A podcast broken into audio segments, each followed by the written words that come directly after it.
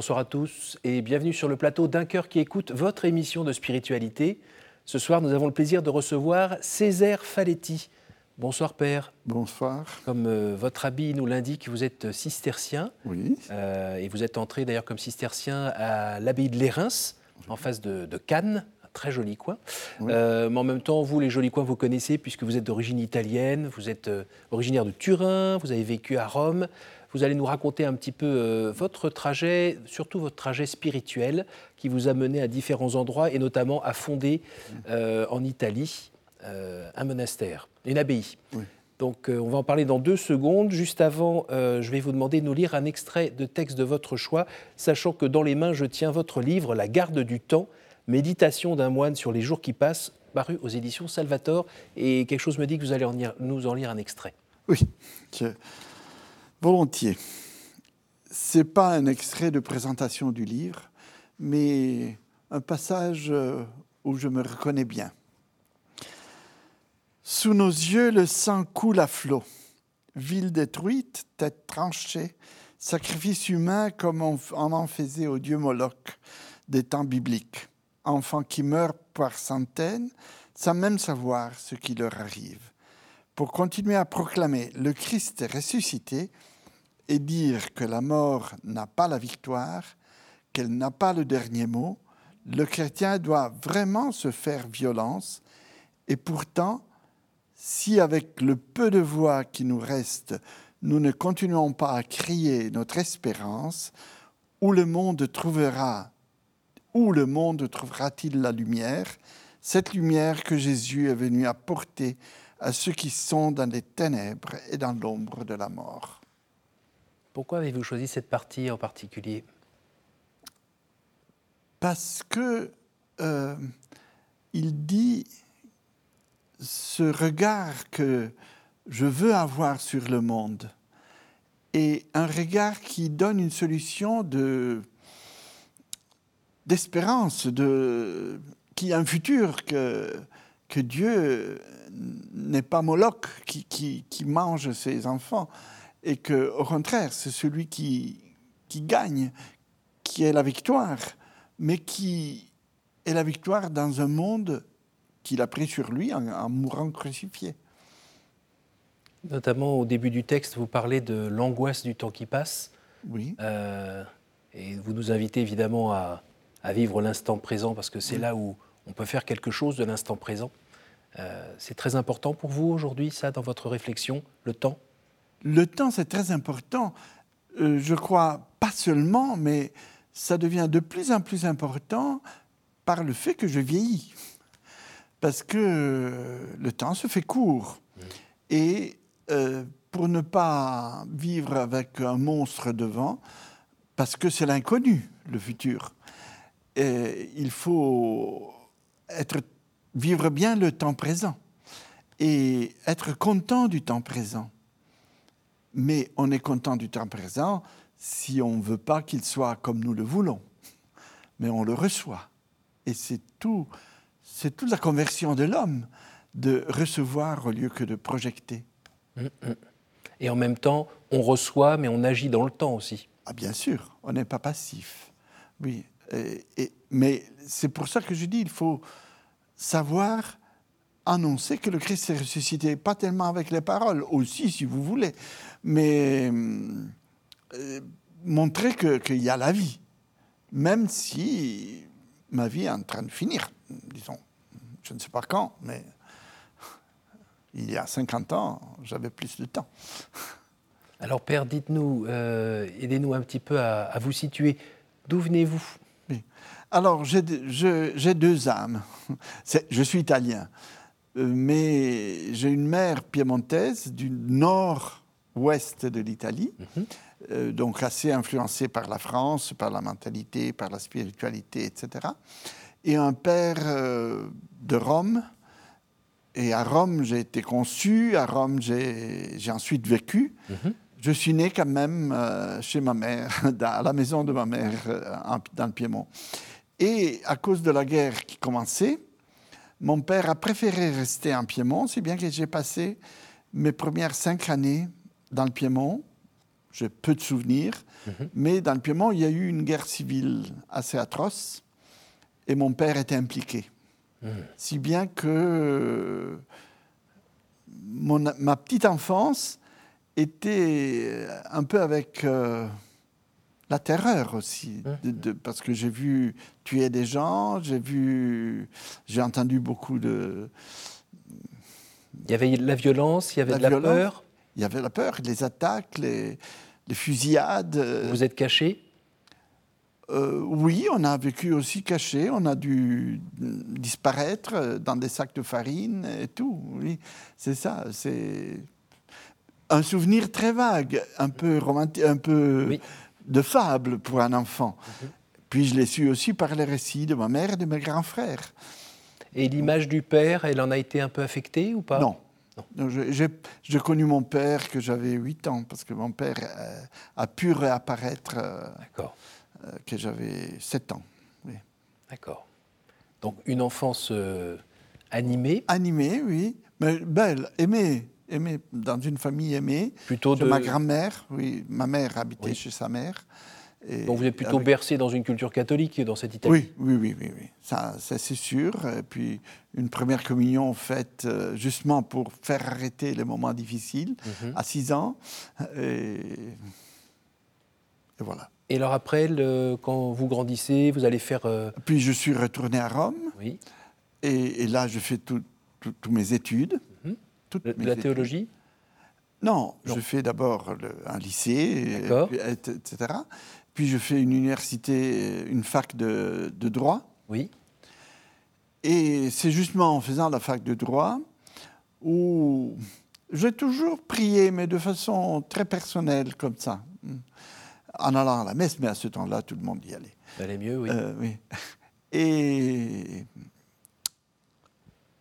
et j'ai, un jour, euh, j'ai accompagné un ami, j'avais une moto. Alors l'ami qui m'avait aidé pour les études euh, m'a demandé, accompagne-moi, je dois aller à une retraite. Et je suis allé à cette retraite, je me suis assis avec les autres. Et là, d'un coup, j'ai eu cette euh, fulguration, je devais me donner à Dieu. Mais naturellement, je suis rentré à la maison en disant je ne suis pas fou. Il y avait aussi une fille, il y avait des choses comme ça qui, qui empêchaient tout ça. Oui.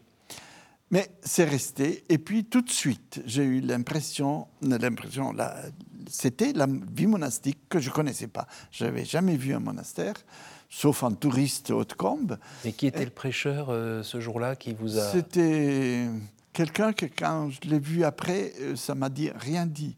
C'était un, évêque auxiliaire de Milan. D'accord. C'est c'est ça. Euh, C'est ça. Voilà, ça je me rappelle pas. comme ça, oui, oui. Je me rappelle pas ce qu'il a dit. C'était pas les qualités du prêcheur. Non. C'était le Non, moment, l'endroit, C'est ça. peut-être des mots qui ont été dits quand même, Peut-être. ont Mais sonné j'ai- chez vous d'une certaine j'ai manière. aucun souvenir. D'accord. Sauf le fait que je suis rentré à la maison et je me suis assis sur mon lit, je me vois en disant c'est pas possible. Voilà. Euh, J'ai quand même demandé à ce prédicateur, qui était du Milan, donc, hein, de me donner un père spirituel à Rome. Oui. Et il m'a donné quelqu'un de très très bien. Oui, vraiment, mon père spirituel a été quelqu'un qui a su me prendre et me conduire, si bien que... Tout en respectant votre liberté. Oui, non, puis il ne pensait pas que j'avais une vocation. Mhm. Si bien qu'un jour, quand je lui ai dit je voudrais être moine, et il m'a dit qu'est-ce que c'est ça? Mais tu ne peux pas. À la limite, tu rentres au séminaire. Moi, je lui ai répondu prêtre comme vous, non. Mais j'étais pas tellement dans le milieu. Je ne sais pas qu'est-ce que je disais. Et en même temps, il m'a envoyé au séminaire. Euh, alors, euh, euh, quand j'ai finalement dit oui, il m'a envoyé dans un collège de Rome, assez connu, et où j'ai fait toutes mes études de, de philosophie, théologie, mes six ans qu'il faut. hein. En choisissant quand même d'être d'un diocèse petit, parce que de Rome, on ne m'aurait jamais envoyé dans un monastère à ce temps-là.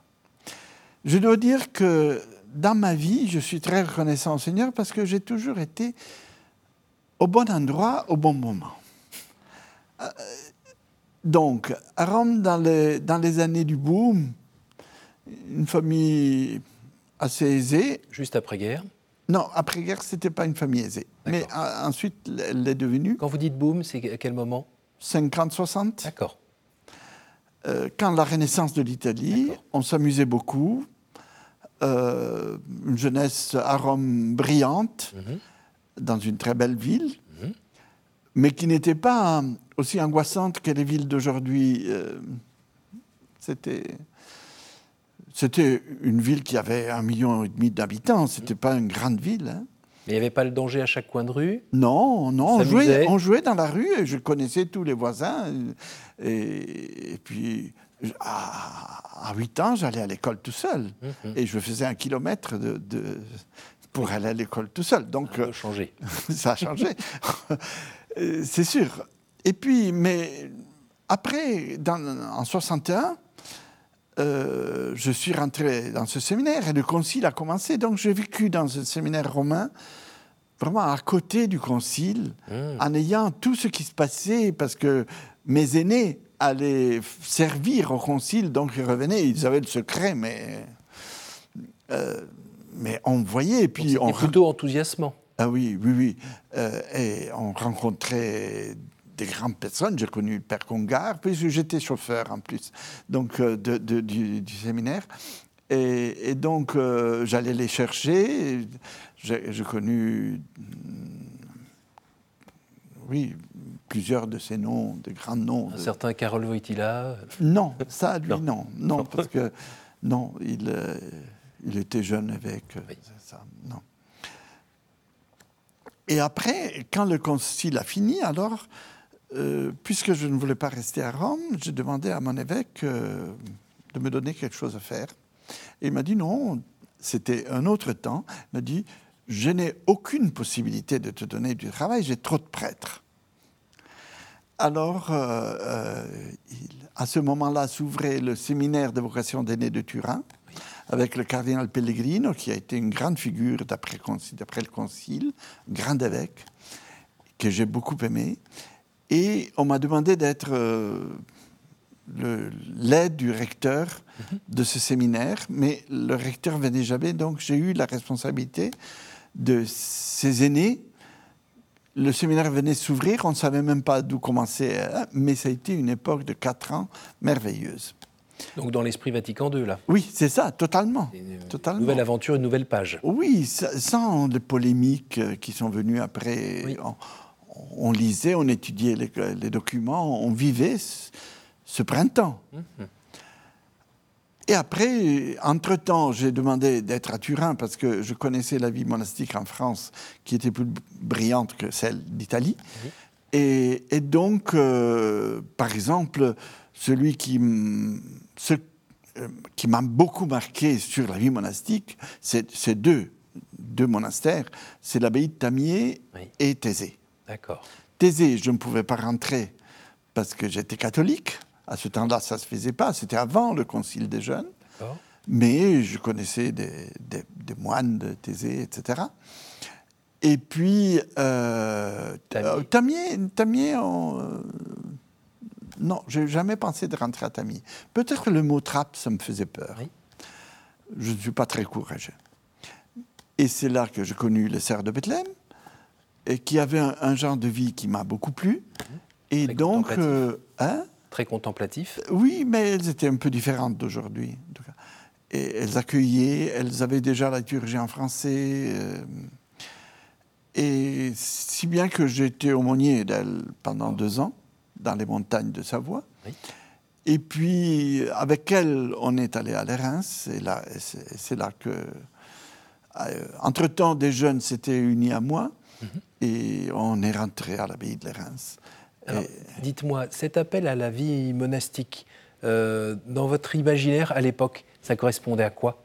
Ça correspondait, mais ce qui est drôle, c'est que la vie monastique m'est venue en souvenir d'un roman américain qui n'est pas du tout religieux et qui est Le fil du rasoir et qui, où il y a un hippie qui, qui cherche. Voilà, je me suis reconnu. Oui, on n'y pense pas tout de suite. À... à ce fil, justement Non, mais c'était resté dans mon image, dans, ma mémoire. C'était quoi la quête spirituelle alors? C'était la quête spirituelle, voilà. Et le côté vie avec une règle? Mais c'est que dans ce livre, il passe et il, dans un monastère et il connaît un moine. D'accord. Et c'est un peu ça qui. Mais ça n'explique pas la vie monastique. Mais c'est resté. Et moi, c'était naturel. Et puis toute ma vie, j'ai cherché la vie monastique. Et la confrontation avec la vie monastique en vrai, la vie avec des frères, à un endroit avec une règle, c'était bon. C'était, j'ai trouvé exactement ce que je cherchais.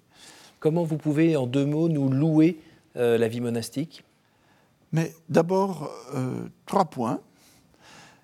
La liturgie, moi, j'aimais beaucoup. Ma mère m'avait envoyé tout petit déjà comme servant de messe, etc. Donc, euh, et puis au séminaire, j'avais aussi beaucoup aimé. Puis avec le concile, euh, on avait voilà, vécu. Mhm.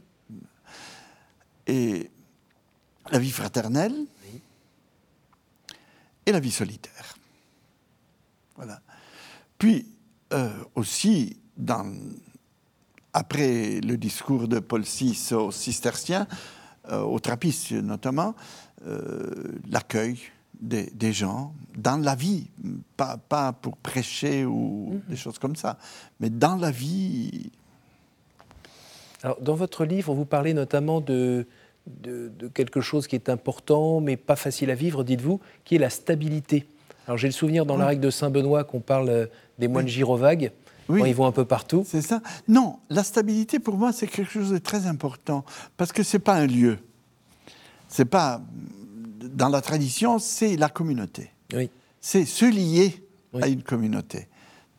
Cette communauté-là, avec des anciens, avec des jeunes, et puis en, faisant toute sa vie comme dans une famille, mais là, là-dedans. Oui, dans un euh, lieu. Dans un lieu. Et avec un style chaque monastère, si vous avez, vous êtes promené dans des monastères, chaque monastère est différent.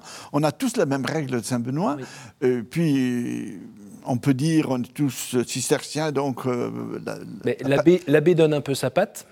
L'abbé et la. Et puis la communauté. La communauté et le lieu. Quand je suis passé de la mer, d'une petite île dans la Méditerranée où il n'y a qu'un monastère, et puis on se promène et en trois quarts d'heure on a fait le tour, et puis si on veut encore se promener, il faut faire le tour à l'envers, mais il n'y a pas plus. Et, et, je suis allé à la montagne où il y a la neige. Où, Là où vous, êtes allé vous avez été envoyé fonder Oui. L'évêque de Jurin a demandé à Reims de. a fait demander à Reims d'ouvrir une maison dans le Piémont parce qu'il n'y en avait pas.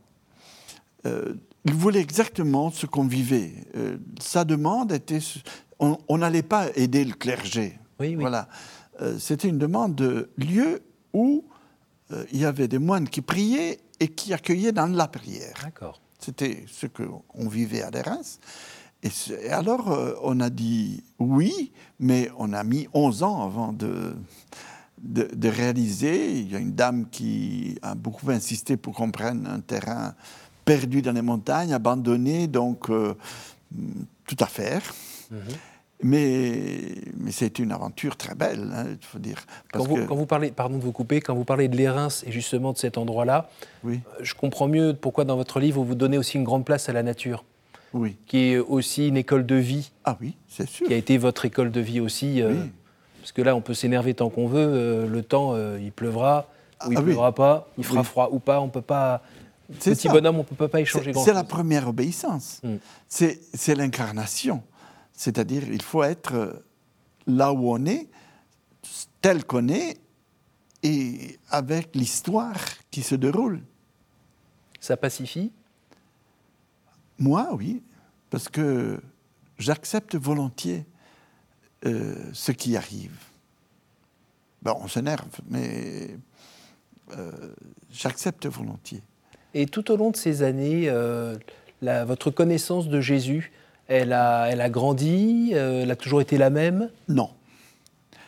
quand j'étais jeune étudiant, j'aimais une église au, au, cœur de Rome, au centre de Rome, où il y a l'adoration perpétuelle, et j'allais là. c'est là que ma vocation a mûri, pas née, mais mûri. Hmm. Euh, parce que je me tenais devant le Seigneur, mais c'était très personnel. Le concile m'a appris, et le concile et le séminaire m'ont appris l'aspect ecclésial, disons. Oui. Je ne savais pas ce que ça voulait dire. Oui. Puis, naturellement, en étudiant, on, on se fait on- une idée de ce qu'est le christianisme. Euh, je lisais volontiers déjà avant l'écriture. Euh, mais ça, l'écriture, ça m'a beaucoup, beaucoup marqué. Et l'amour de l'écriture est très fort. Et mon nom, qui était un peu celui du baptême, mais un peu changé à la française, mais c'est un moine de Reims qui, a, qui était très amoureux de l'écriture. Il paraît que quand il dormait, il criait, lisait l'écriture. Ce que Donc, vous ne faites pas. hein. hein? Ce que vous ne faites pas. non, je ne sais pas. oui. Je dors seul. Mais euh, l'amour de l'écriture, ça a beaucoup grandi dans- et c'est resté. Voilà. Et, et l'amour de Jésus aujourd'hui, vous diriez quoi de Jésus? Mais C'est qui pour vous Jésus? Oh, pour moi, c'est celui que je reçois de l'Église. hein. Euh, c'est le, Verbe incarné qui, a donné sa vie pour moi et qui, marche avec moi et qui me donne la vie en me donnant son Esprit Saint et, et qui m'a introduit dans le cœur de la Trinité. Parce que pour moi, c'est très important, vivre au cœur de la Trinité. Vous précisiez tout à l'heure que ben, les années passaient et qu'il y avait un peu moins d'années devant qu'il y en avait Oui. derrière. Comment vous comptez cheminer ces prochaines, ces prochaines années avec Jésus, justement? Au jour le jour. Parce qu'à un certain moment, pareil, à cause de, notre, de nos constitutions, j'ai terminé d'être le, le responsable d'un monastère et nos constitutions demandent de disparaître pendant un an.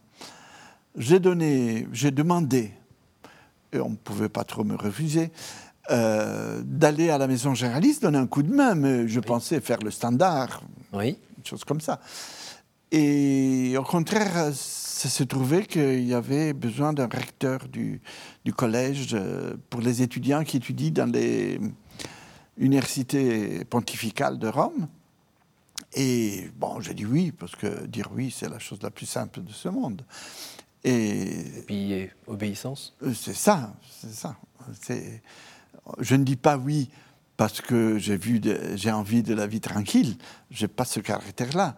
Mais c'est vrai que dire oui, ça veut dire euh, accepter les aventures que la vie vous donne. et que ta volonté soit faite. Oui, oui, oui, mais c'est une aventure. C'est pas, c'est pas si simple que ça.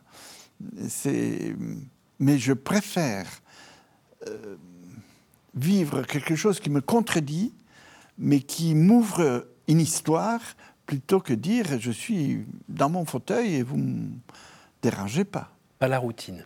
Non, pas la routine et pas le mot déranger. J'ai jamais voulu accepter ce mot déranger. Nous arrivons déjà à la fin de cette émission. Je vais vous demander de me dire un chiffre entre 1 et 7, s'il vous plaît. Euh, sept. En dehors de la Sainte Famille, quel est le personnage biblique qui vous touche le plus en ce moment? Le personnage biblique qui me touche, euh, je crois le prophète Élie. En un mot, pourquoi? Parce que, justement, c'est un homme à qui tout allait mal, mais qui était toujours disponible à repartir. Et c'est ça que, que je veux vivre. Je ne sais pas ce qui se passera, mais je suis prêt. Entre 1 et 6 Le 5.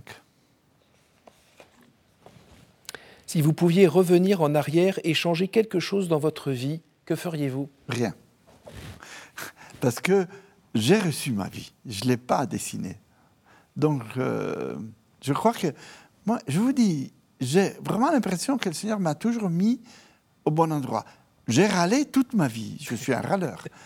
Euh, j'ai protesté. Je ne suis pas très obéissant, malgré tout, euh, malgré mon vœu. Mais maintenant, je sais que j'ai eu une vie dans laquelle euh, il y avait un sens. Entre 1 et 5 pour finir Un. Quel est l'endroit ou le lieu qui vous porte le plus à la prière? L'endroit. Euh, la chapelle du Saint-Sacrement. Mais j'ai beaucoup appris par les règles de la Reims, etc., à prier en cellule. Et j'aime bien aussi prier en cellule. Merci beaucoup, Père. Voilà. Merci de nous avoir euh, partagé euh, ces différents éléments de sagesse qu'on peut retrouver dans votre livre La garde du temps, méditation d'un moine sur les jours qui passent, et qui notamment euh, nous permet, en ces temps un petit peu troublés, de respirer un peu et de se remettre les deux pieds par terre et bien le regard vers le ciel pour vivre peut-être plus sagement.